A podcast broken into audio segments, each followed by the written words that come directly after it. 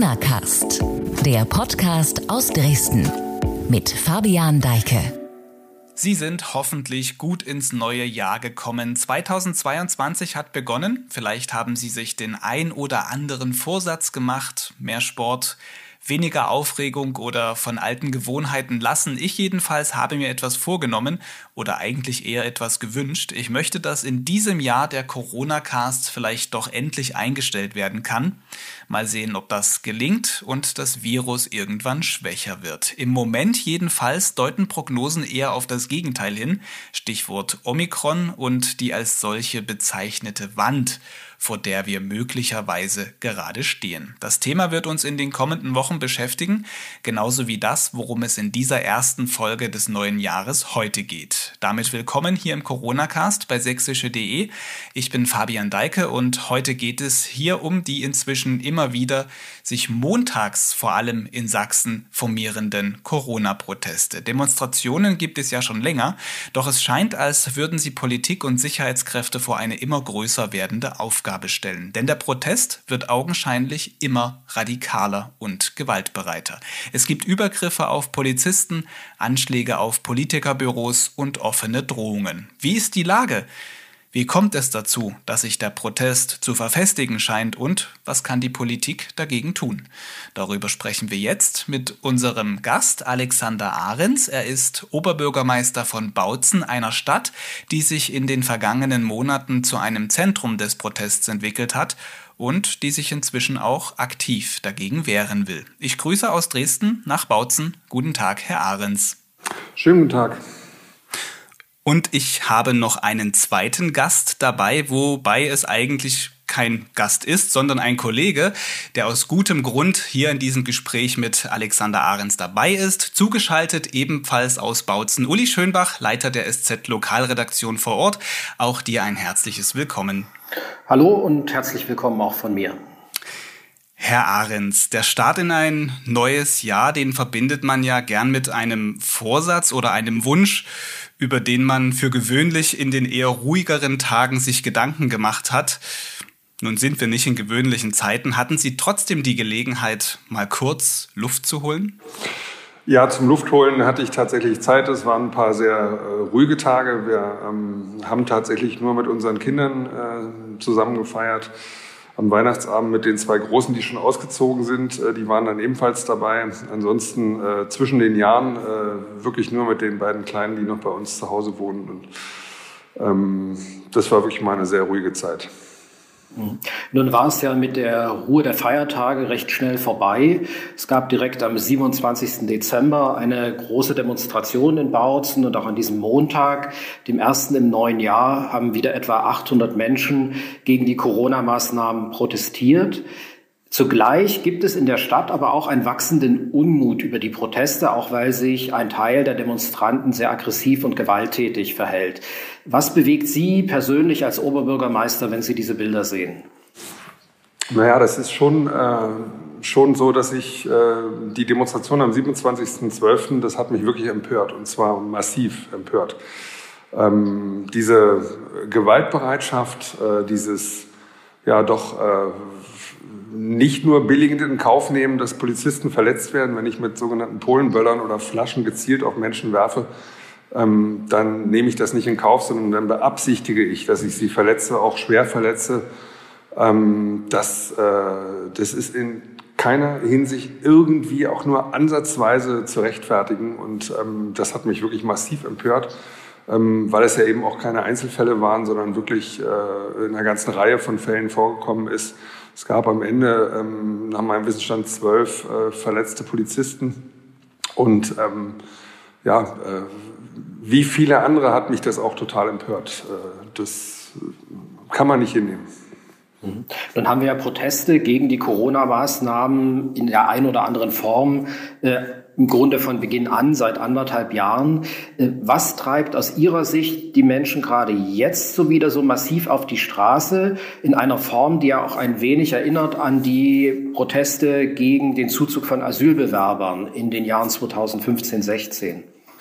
Also zunächst mal ist festzustellen, dass die äh, Gruppe der Protestierenden, glaube ich, heterogener ist, als das äh, im Rahmen der Flüchtlingsbewegung war.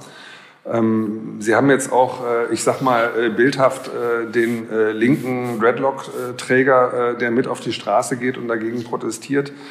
Ähm, und da sind wir auch schon bei einem ganz zentralen Thema, was mich momentan auch sehr beschäftigt.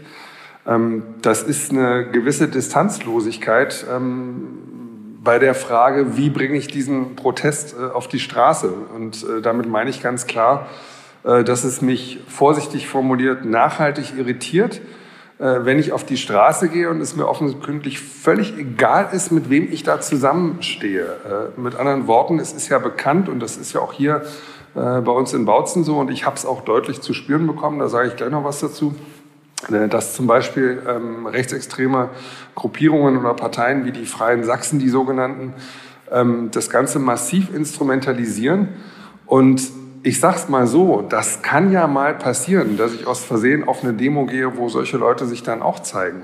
Nur ist es seit längerer Zeit bekannt, äh, dass die das äh, als Bühne benutzen und das instrumentalisieren. Und da frage ich mich, ähm, wie kann ich bei so einem Thema wie Corona ähm, mich hinstellen und sagen, es ist mir egal, dass ich da mit Nazis zusammen marschiere und protestiere und denen eine Bühne biete. Das kann ich überhaupt nicht äh, nachvollziehen und das kann ich auch, äh, muss ich ganz ehrlich sagen, gutheißen. Ich will niemandem das Recht nehmen, äh, dass er sich über die äh, Corona-Maßnahmen aufregt und ärgert. Ich kenne ehrlich gesagt niemanden, der sich darüber freut. Aber die überwiegende Mehrheit der Menschen beißt halt die Zähne zusammen und sagt, natürlich ist das irgendwie blöd. Ja, natürlich ist das eine unbefriedigende Situation, um es mal vorsichtig zu formulieren. Aber wir müssen doch irgendwie da durchkommen.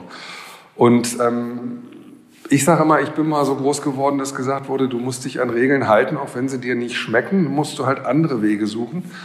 Und diese anderen Wege, davon bin ich felsenfest überzeugt und ich glaube auch die übergroße Mehrheit der Menschen, äh, auch hier in der, in der Stadt und in der Region, äh, dieser Weg kann nicht darin äh, liegen, dass ich sage, diese ganzen äh, Verbote, die zurzeit existieren, sind mir egal. Ich gehe einfach auf die Straße weil eine Diktatur droht. Ähm, das ist komplett unverhältnismäßig. Es droht keine Diktatur. Das äh, muss man mal in aller Deutlichkeit so sagen. Wir haben einen funktionierenden Rechtsstaat. Das sieht man übrigens auch ähm, bei der Diskussion, die wir ja auch mit dem Landratsamt haben, äh, ob nicht eventuell auch diese Zehn-Mann-Demonstration verboten werden könnte. Ähm, grundsätzlich bin ich der Meinung, Einschränkung der Versammlungsfreiheit ist ein sehr kritisches Thema. Aber das ist nun mal momentan so beschlossen. Das wird nicht ewig so dauern. Das äh, wird sich sicherlich noch einige Wochen so hinziehen. Aber das wird irgendwann auch wieder verschwinden, dieses Verbot. Und dann kann man gerne wieder auch auf die Straße gehen. Nur auch da würde ich dann wirklich maßgeblich darum bitten, äh, dass man sich genau anguckt, äh, in welcher Form man demonstriert und wem man damit eine Bühne äh, bietet. Das ist für mich nicht hinnehmbar. Als ich mich nach dem 27.12. deutlich gegen, dieses, gegen diese Ausschreitung und diese Art des Protestierens positioniert habe, habe ich ein paar Dutzend Hassmails bekommen, unter anderem auch eine Morddrohung und das kommt aus dem Umfeld der Freien Sachsen. Ähm, das kann man da sehr deutlich rauslesen aus verschiedenen Mails. Und das unterstreicht doch nochmal das, was ich gerade gesagt habe. Wir können nicht einfach so tun, als ob es legitim sei, ähm, bei welchem Thema auch immer zusammen mit irgendwelchen Nazis äh, äh, Demonstrationen abzuhalten. Das ist wirklich eine rote Linie für mich. Ähm, das gehört sich nicht, das macht man nicht, egal wie groß der Ärger über ein gewisses Thema ist. Hm. Wir wollen auf genau dieses Thema im Laufe des Gesprächs auch noch intensiver eingehen. Ich möchte zunächst noch mal auf einen Punkt zurückkommen, den Sie gerade angesprochen haben. Sie sind in Diskussionen mit dem Landratsamt auch über die Frage, ob man diese Demonstration, Sie haben das so gefordert, nicht generell verbieten kann, eben aufgrund der Vorkommnisse wie Landfriedensbruch, Körperverletzung, Angriffe auf Polizisten. Das klingt erstmal entschlossen und findet bestimmt auch Beifall. Andererseits ist die Frage, ist es eigentlich rechtlich machbar und sinnvoll? Ähm, denn der Protest und die Ablehnung verschwindet damit ja nicht. Das ist richtig. Das, das ist immer ein zwei, äh, zweischneidiges Schwert. Äh, das ist völlig klar. Ähm, mir ist auch bewusst, dass man mit so einem Verbot oder so einer Verbotsforderung den Unmut bei einigen Leuten natürlich noch steigert. Ähm, aber nochmal, ich sage immer, man muss sich an die Regeln halten. So, und was passiert denn bei den Demonstrationen? Es werden Demonstrationen angemeldet jeden Montag. Und die Anmeldung enthält jedes Mal 2000 Teilnehmer. So, dann kommt der Bescheid vom Landratsamt, da steht dann sinngemäß drin, Zurzeit sind nur zehn erlaubt. Dann sagt der Veranstalter prima. Dann nehmen wir ein paar Meter Flatterband, sperren uns ein paar Quadratmeter ab am Kornmarkt und dann kommen halt nur zehn Mann. Und die 500 anderen, die kommen, mit denen haben wir nichts zu tun.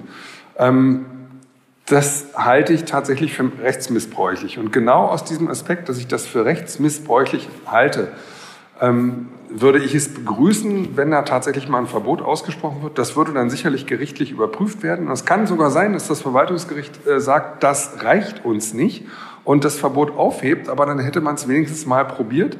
Weil, wie gesagt, das ist in meinen Augen ein Umgehungstatbestand, äh, was da stattfindet. Äh, wenn ich 2000 Leute anmelde, wohl wissend, dass ich nur 10 genehmigt kriege, und anschließend kommen da 500 oder 800 oder meinetwegen 1000, dann muss ich mir diese 1000 nach meinem Verständnis auch zurechnen. Aber ich weiß, dass das äh, ähm, bei der ähm, Bewertung von Versammlungen äh, tatsächlich vor Gericht, zu Recht muss man ja auch sagen, einer sehr kritischen Prüfung unterzogen wird. Ähm, trotzdem würde ich das Signal, ähm, dass man es äh, wenigstens mal gerichtlich überprüfen lässt, tatsächlich begrüßen. Ähm, aber das ist ein sehr zweischneidiges Schwert, da haben Sie völlig recht. Ich habe im Übrigen auch völliges Verständnis dafür, dass die Gewerkschaft der Polizei sagt, ähm, gebt doch das Versammlungsrecht äh, wieder stärker frei, ähm, weil wir dann eben nicht so eine niedrige Einsatzschwelle haben. Mit anderen Worten, wir müssen nicht sofort einschreiten, wenn irgendwie 20 Mann durch die Stadt ziehen oder so. Das ist aus Sicht der Polizeigewerkschaft verständlich. Ich sage aber auch da, wenn momentan die Lage so bewertet wird, zum Beispiel in Dresden, dass gesagt wird, äh, die Einschränkung der Versammlungsfreiheit muss sein, dann müssen wir uns, solange es da keine andere gerichtliche Entscheidung zum Beispiel gibt, eben daran halten. Und um nichts anderes geht es.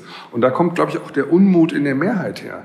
Weil auch viele in der Mehrheit sagen, natürlich nervt mich die Situation. Trotzdem müssen wir uns doch an die Regeln halten, wenn wir aus der Nummer irgendwie halbwegs rauskommen wollen. Und ähm, diese, ich sag mal, diese, diese Vehemenz äh, der Proteste, diese Vehemenz der Empörung bei einigen, ähm, das halte ich tatsächlich äh, für schwer nachvollziehbar. Ich kann verstehen, dass die Leute sauer sind. Ich kann verstehen, auch dass Leute verängstigt sind, was das Thema Impfen angeht. Das kann ich immer noch verstehen. Ich habe da regelmäßig Gespräche ähm, zu dem Thema mit Leuten, aber äh, diese Vehemenz, dieses, äh, ich will nicht sagen Bockbeinige, aber so ein bisschen wirkt das ja manchmal. Ähm, das überrascht mich, denn ich bin der felsenfesten Überzeugung, nein, wir sind nicht auf dem Weg in eine Diktatur. Ich glaube aber, dass man, da sind wir uns einig, die, die Mehrheit der Menschen ist jetzt auch nicht unbedingt begeistert von diesen Demonstrationen, aber glauben Sie nicht, dass man mit einem Verbot genau das Gegenteil äh, bewirken würde? Man würde doch eher diese, diese Opferrolle, in, der, in die sich ja auch dann letztlich diese Kreise immer wieder bewegen, die würde man da damit unterstützen.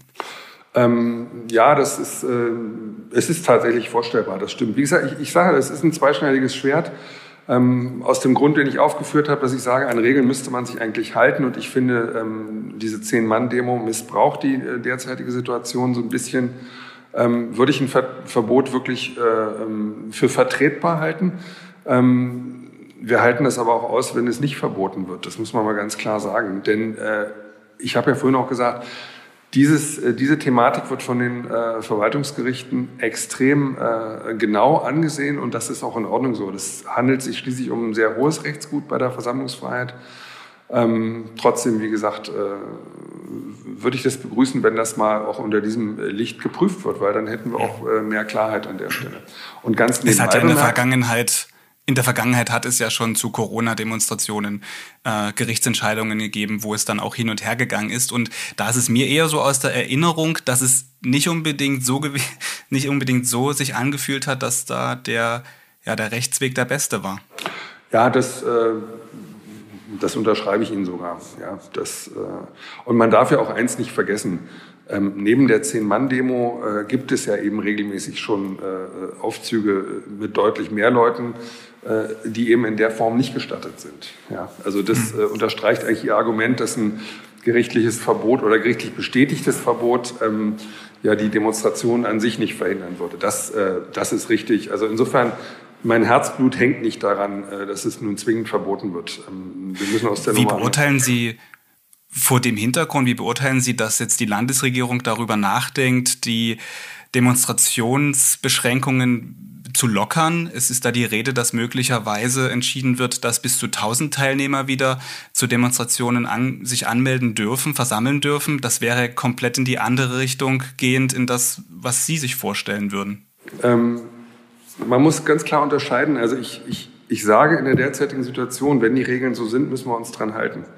Ähm, wenn der Freistaat sich dazu entscheiden würde, die Regeln zu lockern, ähm, dann wäre das, glaube ich, äh, ein Schritt in die richtige Richtung. Ähm, das setzt aber voraus, dass man quasi sagt, äh, das ist auch äh, Infektions, vom Infektionsgeschehen her zu vertreten. Ähm, ich würde das für vertretbar halten, sage ich ganz deutlich. Und natürlich, äh, und deswegen kommt ja auch die Forderung der Gewerkschaft der Polizei, äh, schlägt ja genau in die gleiche Kerbe. Die sagen eben, wenn sich 1000 Mann versammeln dürfen und da kommen 800 Leute, dann müssen wir eben nicht dazwischen gehen und Personalien aufnehmen, äh, weil sich jetzt ein paar hundert Leute zu viel am Ort aufhalten. Ähm, damit entfällt schon mal ein deutlicher Reibungspunkt, damit entfällt ein Anlass, ähm, ähm, für ähm, ja, äh, sich äh, entzündende Gewalttätigkeiten. Es ist viele sicherlich auch ein, ein Profilierungsfeld für diese Kreise. Ja, natürlich. Ne? Aber wie gesagt, das, das wäre tatsächlich ein, ein offener Schritt, ein mutiger Schritt, ähm, diese Zahl äh, wieder zu erhöhen. Und es würde vor allen Dingen unterstreichen, ähm, dass dieses äh, blödsinnige Argument, äh, dass wir auf einem Weg in die Diktatur sind, eben äh, deutlich zu kurz springt. Mhm. Ne? Diese Proteste gegen die Corona-Maßnahmen gibt es ja nicht nur in Bautzen, in vielen Städten in Sachsen. Ich sage jetzt mal Zwönitz und Freiberg, aber auch Bautzen sind aber sowas wie ja Zentren der Proteste. Also man beobachtet dort mehr und vehementere Demonstrationen als vielleicht in anderen Städten. Warum kommt es gerade in Ihrer Stadt, in Bautzen, zu so einer Zuspitzung? Ja, Bautzen hat eine gewisse Tradition darin, ähm, Bühne für die Region zu sein. Das haben wir auch in der Vergangenheit wiederholt beobachtet. Ähm, das ist nun mal so. Wir, wir liegen geografisch im Mittelpunkt eines Landkreises, der ungefähr so groß ist wie das Saarland. Ähm, wir sind eine gewachsene Regionalhauptstadt mit, äh, also in der Funktion als Regionalhauptstadt äh, ist die Stadt schon seit mehr als 1000 Jahren. Ähm, das heißt auf gut Deutsch, wenn ich in der Region gesehen werden will, dann werde ich in Bautzen sicherlich besser gesehen, als wenn ich das an einem anderen Ort mache. Ähm, das spielt sicherlich eine Rolle. Und ähm, wir haben ja auch äh, bei den Personalienfeststellungen äh, nach dem, äh, am 27.12. Ähm, war es ja auch auffällig, dass wir auch eine ganze Reihe von Leuten hatten, die eventuell der, der Hooligan-Szene zuzurechnen sind, die gar nicht hier aus der Region waren. Also sprich, da waren tatsächlich auch Leute dabei, die offenkundig angereist waren, teilweise auch aus Niedersachsen. Ähm, also von daher ist es schon so, dass, äh, das, das kann man auch bei den äh, Mobilisierungsansätzen der Freien Sachsen beobachten, die listen ja richtig auf, wo überall Demonstrationen stattfinden. Und äh, da scheint es dann tatsächlich auch Absprachen zu geben nach dem Motto, der Ort oder der Ort ist ein bisschen besser geeignet, äh, weil sich da einfach mehr Leute treffen können, äh, weil man da mehr im Fokus steht etc. Äh, das spielt sicherlich eine Rolle. Ähm, ich glaube nicht, äh, dass das sozusagen daran liegt, dass hier nun in Bautzen besonders äh, viel verbohrte oder besonders gewaltbereite Menschen leben. Das ist garantiert nicht der Grund. Das wäre auch schon statistisch sehr unwahrscheinlich. Hm. Ich will diesen Punkt gern aufgreifen. Sie haben das ja Anfang der Woche mal so formuliert, dass die Proteste zunächst friedlich verlaufen sind in Bautzen und dann später durch diese rechtsextremen und gewalttätigen Kreise unterwandert worden sind. Meine Einschätzung ist da ein bisschen eine andere. Die Organisatoren der Proteste in Bautzen, auch in den vergangenen Monaten, sind ja lange bekannt. Und es handelt sich zum Teil, zum großen Teil um Leute, die seit vielen Jahren in rechtsextremen und radikalen Kreisen aktiv sind und die sprechen diese Szene auch ganz gezielt an. Das beginnt mit der Auswahl der Redner, geht dann aber auch hin bis zu den Inhalten. Diese ganzen Umsturzfantasien und Verschwörungstheorien und das Widerstandsgerede vom Tag X, an dem sich das Volk erhebt und äh, mit den Eliten abrechnet. Das äh, adressiert ja genau diese rechtsextremen Kreise. Ähm, muss man hier nicht auch deutlicher sagen, was Sache ist, dass wir es hier mit einem rechtsextremen Netzwerk in Bautzen zu tun haben, das nach dem Thema Asyl eben jetzt auch dieses Thema Corona benutzt? Ähm, nach, meinem, nach meinem Erkenntnisstand sind es eben nicht nur Rechtsextreme, es sind, das haben Sie eben auch gesagt, es sind auch Radikale. Und äh, da mache ich schon noch Unterschiede zwischen jemandem, der radikal ist und extremistisch. Ähm, radikal ist jemand, der äh, Positionen vertritt, die eben äh, schon sehr, ähm, ich sag's mal, diplomatisch äh, pointiert sind. Ähm, aber der grundsätzlich bereit ist, sich noch an die Gesetze zu halten. Bei Extremisten äh, wird eben diese Linie der Gesetzestreue ähm, überschritten. Denen ist es egal, ob sie Gesetze verletzen oder nicht. Im Gegenteil, einige äh, zielen sogar bewusst darauf ab, Gesetze zu verletzen, um zu ihrem Ziel zu gelangen. Ähm, das ist schon noch ein Unterschied. Aber das ist ja genau der, der, der Hauptpunkt der Diskussion, dass man eben sagt, ich habe Verständnis für Leute, die diese ganzen Corona-Maßnahmen äh, kritisch hinterfragen. Das ist jedem unbenommen. Ja? Ich habe auch Verständnis dafür, dass Leute unzufrieden sind aufgrund der Situation. Das ist ja logisch, das liegt ja auf der Hand. Wie gesagt, keiner freut sich darüber. Aber, und das ist das wirklich das große Aber, ähm, ich muss mir doch genau angucken, ähm, mit wem gehe ich zusammen auf die Straße. Ich, ich drehe das Beispiel mal um.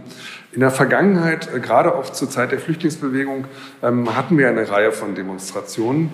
Und da gab es eben auch mal Demonstrationsgeschehen, wo dann der sogenannte Schwarze Block aus Leipzig äh, angereist ist.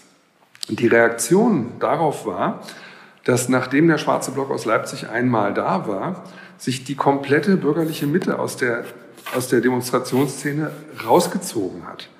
Ähm, ich will jetzt nicht darüber diskutieren, ob der äh, schwarze Block problematischer ist als, äh, als andere Extreme. Aber was ich damit sagen will, ist, da wurde ganz selbstverständlich von vielen Leuten gesagt, es gibt bestimmte Leute, mit denen möchte ich nicht zusammen demonstrieren, weil ich nicht den Eindruck erwecken möchte, dass ich mit der Demonstration auch deren Positionen unterstütze.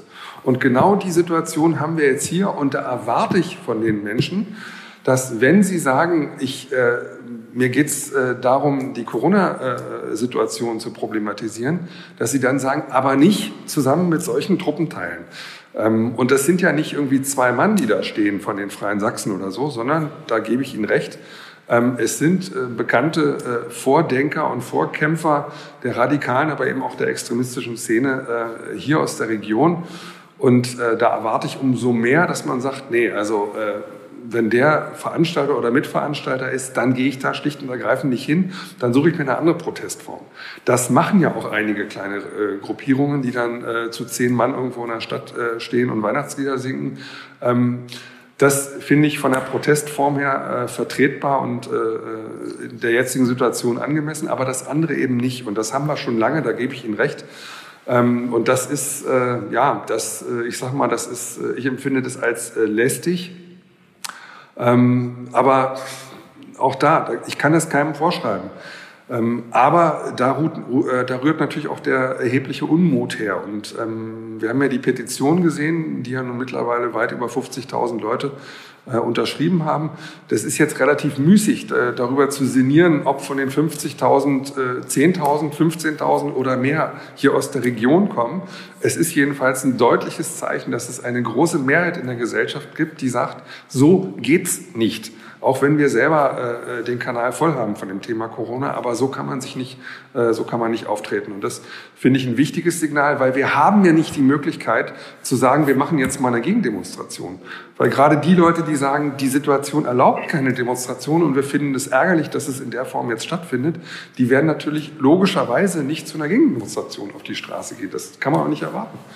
Für die wäre es sicherlich, ich möchte noch auf dieses Thema Verbot äh, zurückkommen, für die wäre es sicherlich dann ja aber auch besser, wenn es eine Möglichkeit gäbe, sich auch in größerer Zahl entgegenzustellen. Das haben wir gerade in Potsdam gesehen. Äh, in Brandenburg äh, sind die Regelungen anders. Ganz nebenbei bemerkt, das ist auch was, was ich den Leuten schlecht erklären kann, warum das Land Brandenburg eine ganz andere Herangehensweise an das Thema Versammlungsfreiheit hat als das Land Sachsen. Das kann ich niemandem erklären, sage ich ganz offen. Und in Brandenburg ist es eben erlaubt, ja, solche Demonstrationen. Und da haben wir in Potsdam eine große Gegendemonstration gesehen von den Leuten, die sagen, Leute, äh, so nicht, ihr könnt nicht mit Nazis zusammen äh, dieses Thema äh, Corona-Protest aufziehen. Und das fand ich war ein relativ deutliches Zeichen.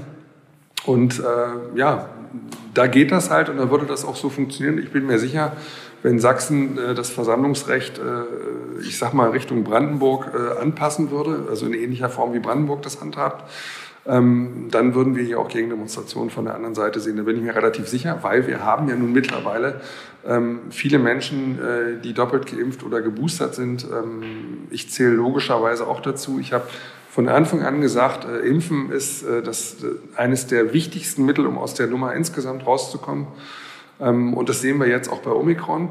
Wir haben zwar explodierende Inzidenzen, auch in den Ländern äh, mit einer hohen Impfquote, ich sage nur Spanien, über 90 Prozent Impfquote, da äh, explodieren die Inzidenzen auch, aber es ist tatsächlich so, für die Geimpften ist auch diese Omikron-Infektion eher vergleichbar mit einem grippalen Effekt, Infekt. Da ist es wirklich so, wenn ich geimpft bin, werden schwere Folgen aus der Erkrankung eben verhindert. Und um nichts anderes geht es. Und das finde ich bei den Diskussionen manchmal auch ein bisschen anstrengend, äh, wenn dann gesagt wird, Impfen bringt doch gar nichts, ich kann mich ja trotzdem infizieren, ich kann auch trotzdem das Virus weitergeben. Ja klar, aber ich unterbreche ähm, zunächst mal die Wahrscheinlichkeit, dass ich selber schwer erkranke, die, die schließe ich faktisch aus. Und ich erhöhe auch deutlich die Wahrscheinlichkeit, dass ich mich eben nicht infiziere oder dass ich das Virus eben nicht weitergebe. Um nichts anderes geht es. Es wurde zu keinem Zeitpunkt versprochen, ähm, dass die äh, Impfung zu 100 Prozent hilft und die Infektionskette absolut und für immer unterbricht. Das wurde niemals äh, äh, so gesagt. Und deswegen finde ich das schwierig, wenn das immer wieder in die Diskussion so eingebracht wird.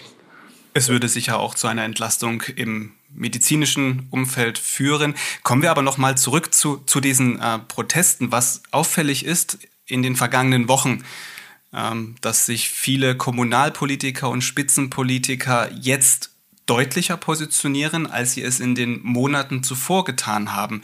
Und das irgendwie erst so, nachdem aus dem bürgerlichen Umfeld äh, so etwas kam wie Petitionen und wo, wo da auch eine klare Stellung ähm, zu vernehmen war. Warum fällt es so schwer, der Politik von Anfang an die Dinge klar beim Namen zu nennen? Ich meine, die Proteste an der B96 zum Beispiel gibt es auch schon sehr lange. Warum hat man versucht, so lange Brücken zu bauen zu Menschen, die diese Brücken gar nicht betreten wollten? Ähm, bei Corona liegt es definitiv daran, dass es ein sehr dynamischer Prozess ist. Ähm, ich sage auch, ich habe äh, insbesondere im ersten Jahr der, äh, der Pandemie großes Verständnis auch für jede Fehlentscheidung gehabt.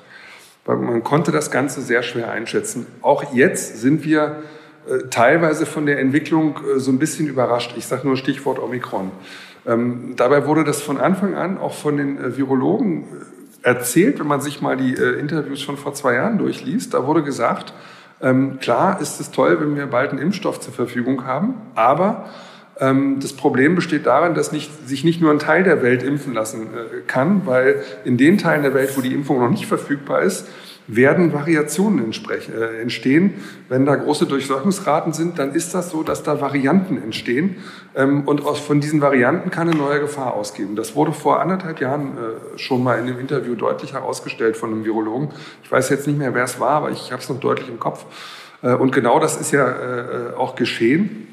Aber ähm, da wir zum ersten Mal als globalisierte Gesellschaft mit diesem Thema in der Form jetzt äh, in der globalisierten Welt mit den kurzen Verbindungswegen äh, zum ersten Mal mit so einer Situation äh, konfrontiert werden, ist da natürlich auch viel Versuch und Irrtum dabei. Ähm, und von daher habe ich auch für die Entscheidungsträger Verständnis, äh, die nun teilweise sagen müssen, okay, die eine oder andere Einschätzung, die wir mal gegeben haben, war falsch. Und, äh, das Sie sind ja selbst Entscheidungsträger. Ja, ich bin ja in, in Maßen. Also was die, was die Pandemie angeht, äh, haben wir nichts äh, oder gar nicht viel zu entscheiden. Ähm, da kriegen wir äh, Anweisungen von den Etagen, die über uns sind. Äh, die erste Etage über uns ist das Landratsamt. Ähm, dann kommt die Landesebene, dann kommt die Bundesebene. Ähm, das Mir geht es ja eher um das deutliche Positionieren an der Stelle. Warum kommt das erst jetzt, auch jetzt von Ihnen? Ja, weil wir ähm, eben, bei mir liegt das eben auch wirklich daran, dass ich sage und auch in der Vergangenheit gesagt habe, es ist extrem schwer einzuschätzen. Ich gebe Ihnen ein Beispiel, das ist aktuell immer noch so. Vor drei Monaten war ich aufgrund der damals herrschenden Situation der Überzeugung, wir werden ohne eine Impfpflicht aus der Nummer nicht rauskommen. Äh, mittlerweile sehe ich das differenzierter, ähm, aus, insbesondere aus dem Grund, weil ähm, ich äh, mir einige Argumente der FDP-Bundestagsabgeordneten durchgelesen habe, die da, äh, sich dagegen stellen, gegen die Impfpflicht. Und die sagen zum Beispiel, ähm, wir haben noch nicht alle äh, Mittel ausgeschöpft, um sozusagen eine Impfpflicht zu verhindern. Ähm, das Argument überzeugt mich noch nicht hundertprozentig, aber es äh, sorgt wirklich da, dafür, dass ich sage, ich bin froh, dass ich das Thema nicht entscheiden muss, ob wir eine Impfpflicht brauchen, ja oder nein. Ähm, sicherlich wäre eine Impfpflicht aus äh, immunologischer Sicht äh, der Königsweg, aber das ist ja nicht die einzige, der einzige Aspekt, um den es geht. Äh, und auch das Beispiel Impfpflicht äh, für und wieder zeigt, äh, dass das ein Prozess ist, äh, der sich eigentlich gegen schnelle oder absolute Wahrheiten sperrt. Und das ist hier in der Situation tatsächlich die große Schwierigkeit. Und ähm, natürlich muss man versuchen, Brücken zu bauen, weil Sie das ja eben auch angesprochen hatten. Ähm, ich sage mal, die, die vornehmste Aufgabe der Demokratie ist der Schutz von Minderheiten. Ähm, aber auch das hat Grenzen. Und das sehen wir in der jetzigen Situation. Und da rührte äh, für mich auch dieser, dieser Empörungsgrund am 27.12. her, dass ich gesagt habe, ähm, wir haben ja nun wirklich auch als Gesellschaft äh, viel versucht, Rücksicht zu nehmen auf diejenigen, die sich äh, große Sorgen machen und die sich auch lauthals Sorgen machen. Das ist ja auch nochmal ein Unterschied. Ähm, und wenn das dann quasi das Ergebnis ist, dann, da war bei mir die Wut wirklich groß, kann ich nicht anders sagen. Ich habe mich wirklich massiv geärgert. Ähm, aber es ist halt gerade die ganze Corona-Situation aufgrund ihrer Dynamik, aufgrund ihrer Vielschichtigkeit, ähm, ich sage es nochmal, äh, verschließt sich ähm, frühen oder schnellen oder absoluten Urteilen in gewissem Maße. Und da kommt die Schwierigkeit her, dass man sagt, ich, ich kann mich da nicht so eindeutig positionieren, wie es vielleicht ähm, politisch in Anführungszeichen wünschenswert wäre. Sie haben selbst schon die Bautzener Erklärung angesprochen, die Erklärung Bautzen gemeinsam, die viele tausend Bürgerinnen und Bürger unterzeichnet haben. Das ist ja ein Appell äh, für Vernunft und Solidarität jetzt in der Corona-Krise und es richtet sich auch explizit gegen diese Montagsproteste. Ähm, die Stadtverwaltung selbst hat auch, ist auch aktiv geworden äh, und hat den Montagsdemonstranten jetzt mehrfach das Licht abgedreht.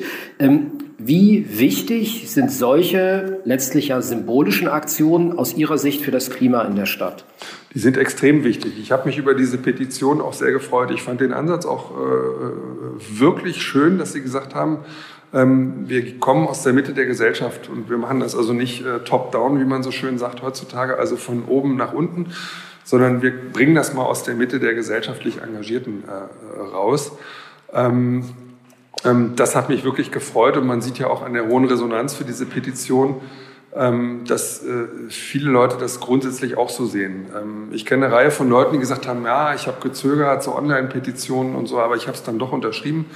Und das finde ich als Signal auch richtig. Auch hier gilt, äh, nicht jeder, der das unterschreibt, teilt alle Punkte, die da aufgelistet sind, aber die Stoßrichtung äh, ist die richtige und deswegen wird das mitgetragen. Das ist ein demokratischer Konsens und ein demokratischer Konsens beinhaltet immer auch in gewissem Maße eine Art von Kompromiss.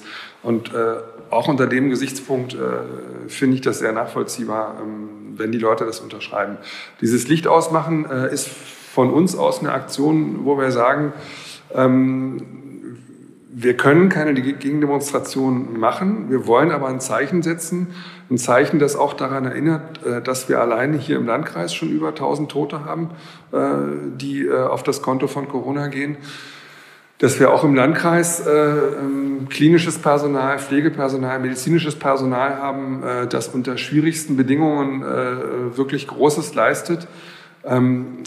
Für die muss das, oder beziehungsweise für die ist das, ich habe ja mit einigen geredet, auch aus dem Krankenhaus, äh, ja auch eine Art von Faustschlag. Nicht für alle. Es gibt auch Krankenhausmitarbeiter, äh, die die ganze Situation völlig anders sehen und zum Beispiel auch ähm, montags mit auf die Straße gehen. Das gibt's eben auch. Ähm, aber ähm, deswegen sagen wir, wir setzen ein Zeichen dagegen. Es richtet sich nicht gegen die äh, zehn Demonstranten, äh, die da laufen, sondern wir wollen einfach ein ein Zeichen setzen, dass es eben auch ganz andere Aspekte in, in der jetzigen Situation gibt und dass das eben bitte nicht vergessen wird. Und äh, dass das zeitgleich passiert, ist im Prinzip äh, unsere Form der Gegendemonstration. Ja. ja. Wenn man die Demonstrationen äh, beobachtet am Montag, Sie haben das schon angesprochen, dann muss man natürlich differenzieren. Ja, also man sieht da ein großes, ein großes Spektrum auch von den beschriebenen Dingen, den gewalttätigen, offenbar gewalttätigen Personen, die schon äußerlich der Hooligan-Szene angehören, bis zu sogenannten Normalos, selbst Familien mit Kindern, äh, sind dabei. Und eine häufige Forderung in diesen Tagen lautet ja dann auch im Gespräch bleiben, ja, auf Augenhöhe bleiben, im Gespräch bleiben. Auch da sage ich wieder, das klingt erstmal gut als abstrakte Forderung. Ähm, aber wie kann das praktisch funktionieren? Welche Erfahrungen haben Sie da auch selbst als Oberbürgermeister gemacht? Ne, Sie wissen ja, dass ich, ähm, ich bin ja in der Vergangenheit auch dafür kritisiert worden, äh, dass ich das mit, dem, äh, mit der Gesprächsbereitschaft äh, eben sehr weit auslege. Ähm, aber was definitiv nicht passieren wird, ist, dass ich da auf diese Montagsveranstaltung komme und da mit den Leuten rede, weil ähm, das würde im Prinzip implizieren, dass ich das irgendwie in Ordnung finde, was sie da machen. Nochmal, ich spreche niemandem sein Recht ab, äh, gegen etwas zu sein oder gegen etwas zu demonstrieren. Aber das ist ein feiner, aber sehr äh, entscheidender Unterschied ob ich da vor Ort bin oder ob ich sage, ähm, die Organisatoren können natürlich gerne auch äh, das Gespräch mit mir suchen. Meine Tür im Rathaus steht da für Gespräche offen. Ähm, aber ich werde garantiert nicht diese Veranstaltung quasi noch mit meiner Gegenwart ähm, im positiven Sinne sanktionieren. Ähm, das das kommt für mich absolut nicht in Frage, muss ich ganz deutlich äh, sagen. Ich habe viele Gespräche mit ähm, Bürgerinnen und Bürgern, teilweise zum Thema Impfen, teilweise zur Corona-Situation etc. Mir ist es vor Weihnachten in zwei Fällen tatsächlich gelungen, Leute zum Impfen zu bewegen durch äh, längere Gespräche. Ähm, ich muss ganz ehrlich sagen, als das das erste Mal passierte, ähm, da war ich äh, regelrecht euphorisch, weil ich damit gar nicht mehr gerechnet hatte, dass einem das auch noch gelingen kann. Äh, und das war wirklich, äh, das war kein Einzelgespräch, das war eine Serie von Gesprächen. Und ähm, das hat mich aber gefreut, es hat mir aber auch gezeigt, dass man äh, ta da tatsächlich Geduld braucht. Und äh, diese Gespräche zeigen auch, woran äh, oder wo die Probleme teilweise liegen. Also die Verunsicherung, was das Impfen angeht. Ähm, da gibt es da so eine Gemengelage aus, äh, aus Ängsten und Angst ist immer was Subjektives. Da kann ich schlecht mit objektiven Fakten äh, dagegen kommen. Aber da gibt es eben auch äh, Falschinformationen. Ähm, und ich sage mal, da ist man ja auch gar nicht äh, gefeit davor. Ich habe mich mal sehr geärgert in meinem persönlichen Umfeld. Äh, Gab es eine Person, die längere Zeit nicht geimpft war. Und dann sah ich irgendwann, dass die, diese Person äh, auf, seinem, auf dem Handy äh, Instagram Covid News gelesen hat. Und da ist mir echt der Kragen geplatzt. Da habe ich gesagt, du kannst doch nicht allen Ernstes Informationen zu diesem Thema bei Instagram dir beschaffen. Ja, da, da, da steht ja bei den Brüdern Grimm noch mehr äh, Sachinformationen drin als bei Instagram. Äh, und, und gleichzeitig sagen die öffentlich-rechtlichen Medien, Tagesthemen oder sowas, äh, die gucke ich mir gar nicht an zu dem Thema. Da hatten wir dann wirklich eine, eine, eine, Grundsatzdiskussion. Wie gesagt, das war in meinem persönlichen Umfeld. Das hat sich mittlerweile auch äh, geklärt. Äh, die Person ist mittlerweile auch geimpft. Da freue ich mich auch drüber. Aber das sind alles Erfahrungen, die mir zeigen, wie vielschichtig das ist äh, und, und, und wo äh, Ansatz und Platz für Verunsicherungen ist. Das heißt, da haben wir noch ein weites Feld vor uns äh, und ähm, das Brückenbauen äh, kann man tatsächlich im, im persönlichen Gespräch machen. Äh, als klare Linie der, der Politik oder Vorgabe der gesellschaftlichen Haltung ist es aber wichtig, dass man eben deutliche Zeichen setzt und sagt, bis hierhin und nicht weiter. Mhm. Ähm, Sie haben es angesprochen. Äh, Sie sind in der Vergangenheit auch kritisiert worden, äh, weil Sie die Gesprächsbereitschaft, zum Beispiel Ihre Gesprächsbereitschaft nach den Protesten oder den Demonstrationen auf dem Kornmarkt im Zuge der, der Flüchtlingsdiskussion auch so weit ging, dass sie zum Beispiel auch mit rechtsextremen Gruppen gesprochen haben oder Vertretern dieser Gruppen. Ich verstehe Sie so, dass äh, es so etwas aus Ihrer Sicht nicht noch einmal geben wird. Also wo ist da Ihre rote Linie, wo Sie sagen, da gehe ich nicht drüber? Naja, man, man muss ja nochmal genau gucken, äh, dieses Gespräch mit, dieser, mit diesen vier Rechtsextremen damals, äh, die hatten uns ja quasi oder wollten der Stadt so eine Art Ultimatum stellen. Da haben wir geantwortet, das kommt überhaupt nicht in Frage. Ähm, und äh, dann schlugen die ein Gespräch vor und da habe ich geantwortet, äh, ein Gespräch mit Ihnen kann es nur geben, wenn der polizeiliche Staatsschutz mit am Tisch sitzt, weil Sie eben keine normalen Gesprächspartner sind. Ähm, da war ich dann ehrlich gesagt überrascht, dass Sie das Gespräch dann trotzdem gesucht haben. Rote Linie ist äh, definitiv da erreicht, wenn ich weiß, äh, dass ich mit bestimmten Leuten inhaltlich gar nicht äh, mehr weiterkomme. Ähm, das war damals bei den Vieren, wäre das eigentlich auch gegeben gewesen. Ähm, das hatte sich dann damals so entwickelt, äh, dass ich gesagt habe, äh, bei euch äh, kann man, mit euch kann man nur reden, wenn die Polizei mit am Tisch sitzt. das war eher so eine Art flapsige Bemerkung. Als sie das dann angenommen haben, habe ich gesagt, gut, das machen wir dann mal. Äh, die Staatsschützer waren übrigens äh, sehr angetan von dem Gespräch, weil die gesagt haben, wir haben da einige Sachen bestätigt bekommen, äh, die wir so auf dem Ermittlungswege nur mit viel Aufwand hätten bestätigt bekommen können. Ähm, der hat sich übrigens auch so geäußert, der Staatsschützer, dass er sagte, er fand es sehr erfrischend, dass ich als Oberbürgermeister eben auch ganz klar definiert habe, ähm, was wir uns alles nicht gefallen lassen werden und dass wir in bestimmten Bereichen uns tatsächlich auch Maßnahmen konkret überlegen. Aber es ist ein anderes Thema. Nochmal zurück zu der Kernfrage. Ähm, rote Linie ist tatsächlich da, wo ich sage, ähm, ich kann aus der Positionierung der Person heraus schon im Vorfeld erkennen, äh, dass ich in ganz wichtigen, fundamentalen, grundlegenden Punkten äh, äh, gar kein Streitgespräch haben kann, weil die Person einfach schon zu weit weg ist. Ich sage mal ein Beispiel. Ähm, innerhalb der AfD würde ich mit so Personen wie Bernd Höcke oder seinem Umfeld und seinen Jüngern, sage ich mal, tatsächlich nicht das Gespräch suchen, weil ähm, der vertritt äh, äh, Nazi-Positionen ähm, und da brauche ich nicht ernsthaft drüber zu diskutieren. Ja? Das sind Leute, die für mein Verständnis unsere freiheitlich-demokratische Grundordnung abschaffen wollen und da muss ich nicht das Gespräch suchen, äh, da brauche ich dann nur noch staatliche Kante.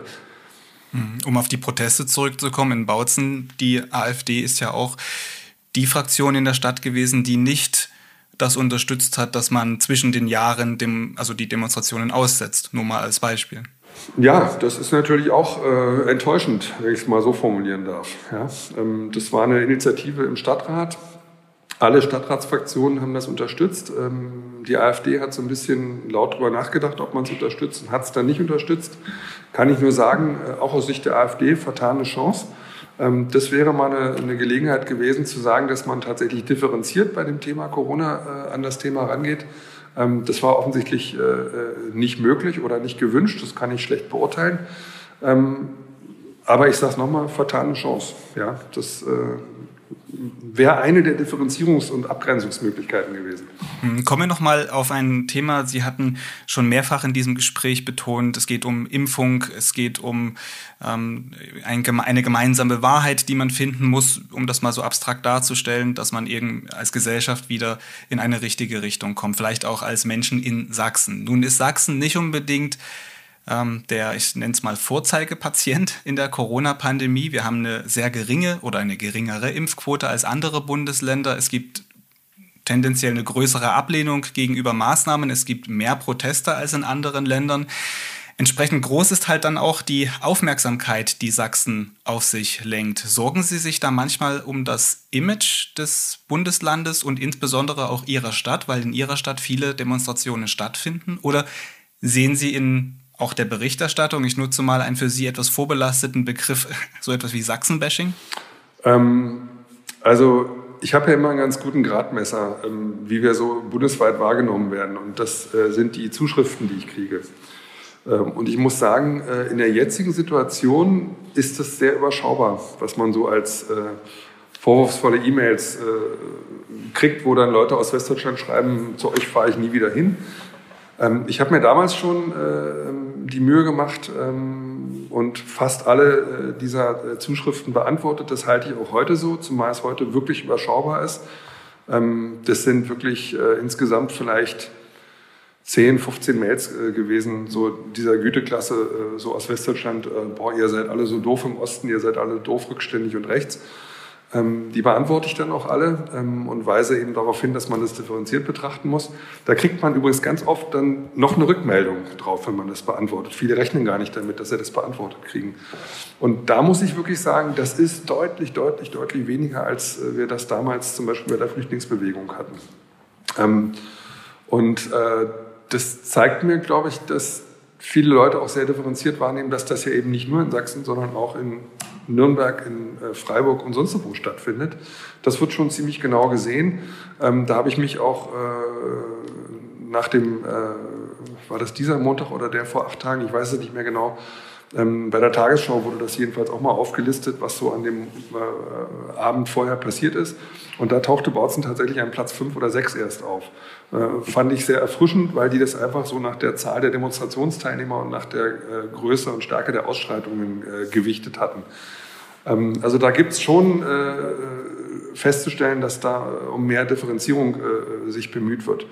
Was ich aber sehr interessant finde, und das, das stimmt mich wirklich nachdenklich, hier kann ich auch nicht äh, beantworten, äh, wo das herkommt, ist, ähm, ich habe mich ja mal mit diesem äh, Reichsimpfgesetz äh, von 1874 äh, beschäftigt. Äh, das war ja das erste Mal, dass in Deutschland eine Pflichtimpfung, damals noch gegen Pocken, Übrigens, als Impfstoff äh, wurde da etwas verwendet, was aus der Lymphflüssigkeit von Kühen direkt gewonnen wurde. Äh, deswegen gab es da große Vorbehalte auch damals. Und damals gab es im, äh, im damaligen Deutschen Reich zwei äh, Schwerpunktregionen, äh, die besonders viele Impfgegner aufwiesen. Und das war einmal der Raum Stuttgart äh, und einmal der Raum Leipzig. Und äh, das finde ich ja schon eine interessante regionale ähm, äh, Kongruenz zur heutigen Zeit, ähm, weil das, abgesehen jetzt davon, dass es nicht Leipzig ist, aber ähm, Sachsen und der Stuttgarter Raum auch tatsächlich heute noch da wieder hervorstechen. Und da stellt man sich schon die Frage, ich kann das nicht beantworten, äh, aber ich äh, werde das immer im Auge behalten, äh, ob mir das irgendjemand, ob mir da irgendjemand mal Hinweise geben kann. Das fällt einem ja schon auf, dass es, wie gesagt, diese, diese Deckung gibt und da stellt man sich die Frage, hat das irgendwie mit einer regionalen Besonderheit zu tun? Ist das irgendwie ähm, gehört das zum Lokalkolorit besonders äh, kritisch gegenüber Obrigkeitsentscheidungen zu sein? Äh, ich weiß es nicht. Ich kann sie nicht beantworten, aber finde ich, wie gesagt, eine äh, interessante Parallele. Ähm, ja, nochmal, es äh, wird, glaube ich, deutlich differenzierter mittlerweile auf das ganze Thema geguckt. Und ähm, das freut mich, ehrlich gesagt. Ich greife das äh, Stichwort Differenzierung mal auf. Es gibt ja so eine, einen Begriff, der durch die aktuelle Debatte, wie umgehen mit den Corona-Protesten auch immer wieder äh, geistert, würde ich fast mal sagen. Äh, und das ist der Begriff der Spaltung. Es wird immer wieder gewarnt vor der Spaltung der Gesellschaft. Man könnte auch sagen, der Abspaltung eines Teils der Gesellschaft. Ähm, ich will es als generelle Frage formulieren, ohne dass Sie direkt Bezug auf Bautzen nehmen müssen. Äh, wie bewerten Sie das, was da gesellschaftlich gerade passiert, diese Risse, die wir auch sehen, äh, durch Familien, durch Freundeskreise? Ähm, und halten Sie diese Wunden, die da gerissen werden, noch für heilbar? Ähm, ja, ich halte sie für heilbar. Ähm, ich bin auch ehrlich gesagt froh, weil das ist ja ein Phänomen, was wir nicht nur in Deutschland haben. Ähm, ich bin ehrlich gesagt froh, dass wir da in Deutschland anders aufgestellt sind als zum Beispiel in den USA. Ähm, in den USA dürfen sie in der politischen Auseinandersetzung den Gegner wirklich von oben bis unten durch beleidigen, äh, beleidigen in extremster Form. Das gilt als Meinungsfreiheit bei denen. Da gibt es also so gut wie gar keine Grenze. In Deutschland ist das deutlich anders. Ähm, wir haben in der Vergangenheit eine wie ich sagen muss, katastrophale Fehlentscheidung des Landgerichts in Berlin gesehen, als es um Frau Künast ging, ähm, wo das Landgericht ihr quasi beschädigt hat, dass sie sich auf übelste Art und Weise beleidigen lassen muss. Äh, also auch, das war ja auch eine äh, sexistische Beleidigung. Ähm, und das sei irgendwie völlig in Ordnung. Das hat äh, erwartungsgemäß und dankenswerterweise das Kammergericht als Oberinstanz dann ja auch korrigiert. Aber ähm, das war tatsächlich mal eher so ein Ausrutscher. In Deutschland haben wir tatsächlich die Situation, dass ich gegen, gegen Beleidigungen oder Lügen mich gerichtlich zur Wehr setzen kann. Das ist nicht ganz einfach. Der Fall Künast äh, hat das auf besonders dramatische Weise nochmal beleuchtet. Aber es funktioniert. Das haben wir auch bei der Frau Chebli gesehen ähm, die jetzt diese äh, widerwärtige Beleidigung durch den Herrn Tichy ähm, eben mit einer äh, wie ich finde, überraschend hohen äh, Schmerzensgeldsumme ähm, ähm, äh, belegen lassen konnte. Ähm, aus juristischer Sicht bemerkenswert. Ähm, Schmerzensgeld wird in Deutschland extrem äh, gering äh, bewertet von der Justiz. Äh, insofern finde ich das einen großen Erfolg, dass sie für so eine äh, schmutzige Beleidigung 10.000 Euro Schmerzensgeld erstritten hat. Ähm, aber das ist der große Unterschied zu den USA zum Beispiel. Und es ist sicherlich mühsam, sich auf diesen Weg zu begeben, wenn ich mit solchen Extremsituationen zu tun habe. Aber wir haben diese Möglichkeit und sie wird auch gelegentlich genutzt. Das ist für die öffentliche Wahrnehmung, glaube ich, ein ganz wichtiges Korrektiv. In den persönlichen Beziehungen, im persönlichen Umfeld ähm, ist es tatsächlich äh, ein relativ heikles Thema, aber damit kann ich ja auch umgehen, ähm, indem ich mir klar mache, ich gehe einem Streitgespräch äh, nicht aus dem Weg, aber ähm, ich sollte nicht in die Situation kommen, dass ich dann wechselseitig persönlich beleidigend werde. Ähm, das fällt einem als emotionaler Mensch vielleicht nicht immer ganz leicht, aber das muss man sich auf jeden Fall zum Ziel setzen. Und man darf eins nicht vergessen, und das, das sage ich immer wieder, Angst ist etwas Subjektives. Das kann ich nicht einfach durch objektive Argumente ausschalten. Ähm, ich muss im Prinzip jemandem, der Angst hat, wenn ich möchte, dass er von dieser Angst runterkommt, muss ich wirklich versuchen, ihm eine Brücke zu bauen und muss ihn ermuntern und muss sagen, du musst die Erfahrung selber machen. Aber um auf das Thema Impfen mal zu kommen, ähm, Schau mal, hier in Deutschland sind mittlerweile weit mehr als 60 Millionen Leute geimpft und die sind eben nicht reihenweise tot umgefallen. Ja, das ist mir ja, äh, als ich mich im Sommer impfen lassen konnte, ähm, hat mir auch jemand gesagt hier in Borzen, na, da wirst du im September tot umfallen spätestens. Ja. Ähm, kann ich jetzt darauf hinweisen, nein, äh, siehst du, ist nicht passiert und ich bin nicht der Einzige, der nicht tot umgefallen ist, sondern äh, gibt auch noch ganz viele andere. Aber gerade in diesem gesamten Themenzusammenhang müssen wir uns entschieden dagegen wenden, wenn jemand anfängt, wirklich äh, äh diese ganz merkwürdigen, äh, äh, schiefen Geschichten, äh, Falschinformationen und Lügen zu dem Thema zu verbreiten. Da muss man tatsächlich gegenhalten und muss sagen, nein, äh, die Übersterblichkeit, die wir in Deutschland wegen Corona hatten, ist nicht eine kaschierte Übersterblichkeit aus Impfungen. nein, die Impfung ist nicht wirkungslos. Nein, die Impfung hat keine langfristigen Nebenwirkungen, von denen wir noch nichts wissen. Das sind Sachen, wo uns alle ernstzunehmenden Wissenschaftler in großer Zahl und sehr überzeugend darlegen, warum das nicht so ist. Und äh, da müssen wir immer wieder darauf hinweisen. Anders geht es, glaube ich, nicht. Und insofern haben wir. Ich fasse es mal eben zusammen. Ich fasse mal eben zusammen. Also die richtige Balance zu finden zwischen der Durchsetzung von einschränkenden Maßnahmen von Corona-Regeln und dem Verständnis für jene, die sie ablehnen, die vielleicht auch Ängste haben, ist der schwierigste Teil in der Arbeit von Amtsträgern im Moment? Ich würde sagen, ja. Äh, das ist, äh, das ist ja auch äh, gerade auf der kommunalen Ebene auch unsere Aufgabe, so verstehe ich das jedenfalls, auch Gespräche zu suchen, auch mit Bürgerinnen und Bürgern. Ähm, auf der Entscheidungsebene. Aber nun ist es ja leider, nun ist es ja leider aber so, dass sich eben diese diese Angst und auch diese, diese Ablehnung ja entlädt. Ja, in Protesten, darüber haben wir hier schon viel gesprochen. Und es gibt auch ja, Gewaltfantasien, die in Morddrohungen gipfeln. Sie berichteten vorhin gerade selber davon, dass Sie eine Morddrohung bekommen haben in den vergangenen Tagen. War mir bis jetzt noch nicht bekannt. Ich glaube, das haben Sie auch noch nicht öffentlich gemacht bis zu diesem Zeitpunkt. Ähm, es gab auch eine Morddrohung gegen den Ministerpräsidenten oder gegen Altenbergs Bürgermeister. Also es geht nicht mehr nur unbedingt gegen Spitzenpolitiker, sondern das entlädt sich auch auf kommunaler Ebene, auf dem Bürgermeister, den man vielleicht persönlich kennt in einem kleineren Ort. Haben Sie manchmal auch dann sowas wie Angst, wenn sie auf die Straße gehen, in ihrem Ort, in ihrer Stadt, weil sie ja gar nicht wissen, was aus dieser diffusen Bedrohungslage alles kommen kann.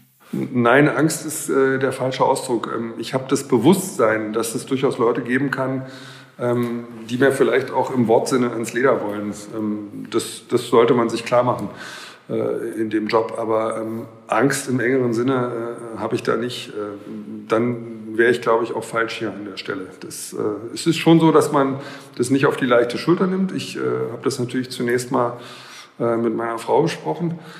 Ähm, ich werde das jetzt auch äh, die Woche noch mit dem polizeilichen Staatsschutz äh, äh, besprechen. Ähm, aber es ist schon so, ähm, dass man das heutzutage natürlich anders wahrnimmt als äh, früher mal. Ich habe auch im Jahr 2016 mal eine äh, Morddrohung bekommen, die habe ich bei mir im Briefkasten zu Hause gefunden.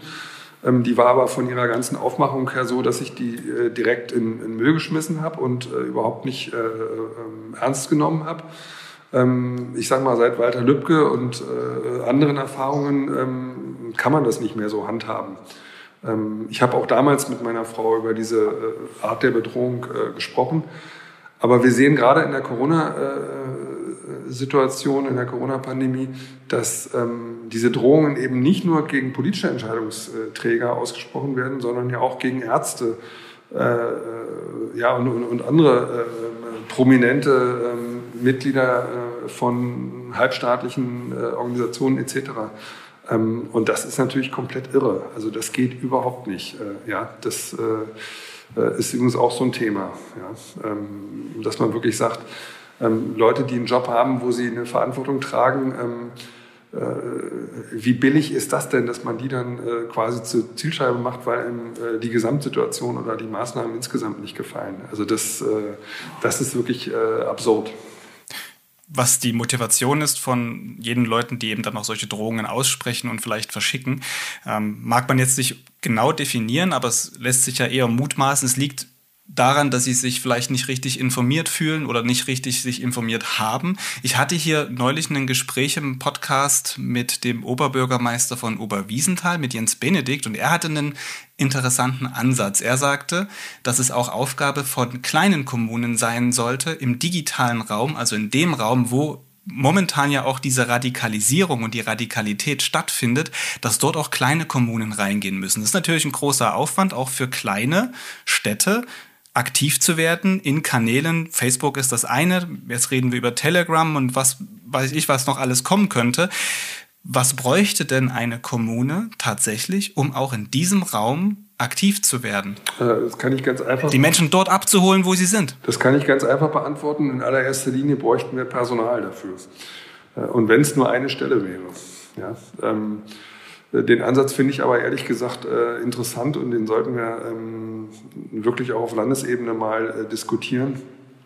Ähm, ja, ist schwierig, äh, weil wie gesagt, diese, diese, diese, äh, diese paar äh, Dutzend Hassmails, die ich da bekommen habe nach meiner Stellungnahme, äh, wo dann eben auch dieses Ding drin war, wo also sinngemäß drin stand, ab Mitte Januar wird es öffentliche Hinrichtungen von euch Raten geben äh, und du bist dann hoffentlich auch dabei und der Ministerpräsident sowieso.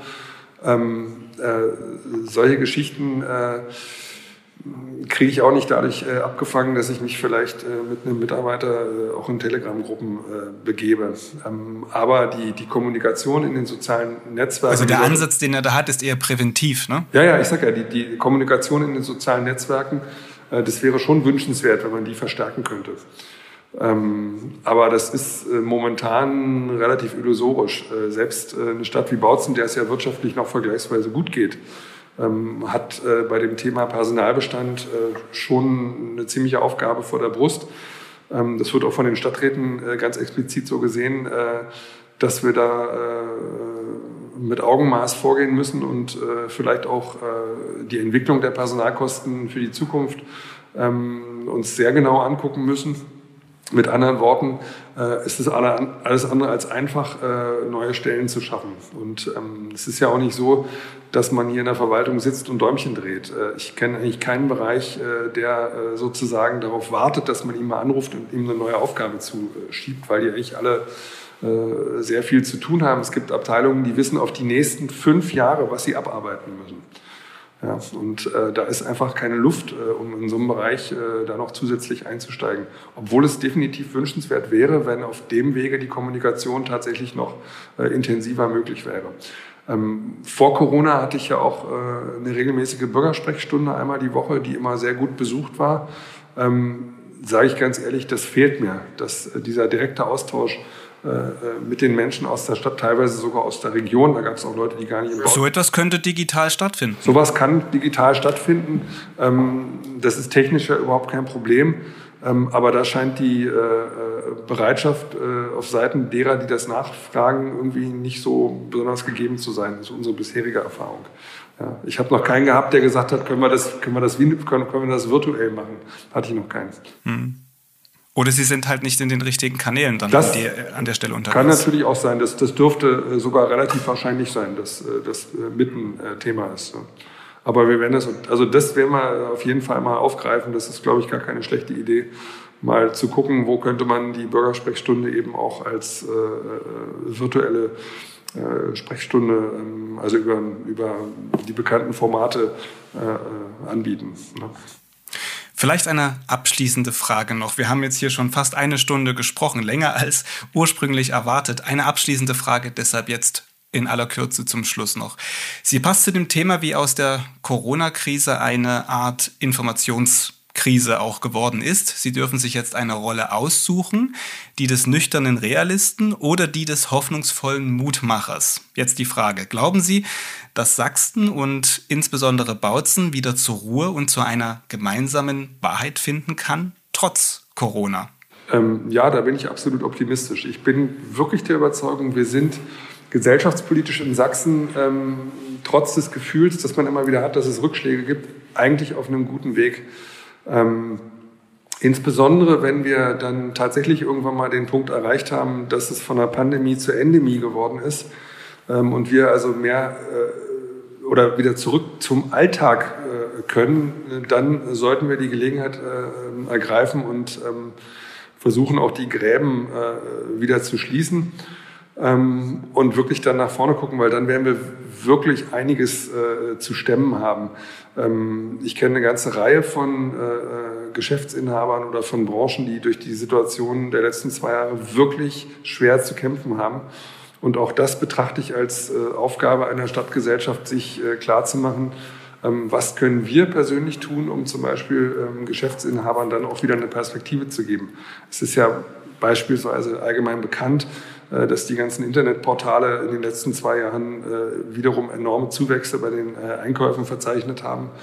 Ähm, da muss man sich wirklich bewusst sagen, ähm, kaufe ich im Internet wirklich nur Sachen, die ich vor Ort nicht kriege?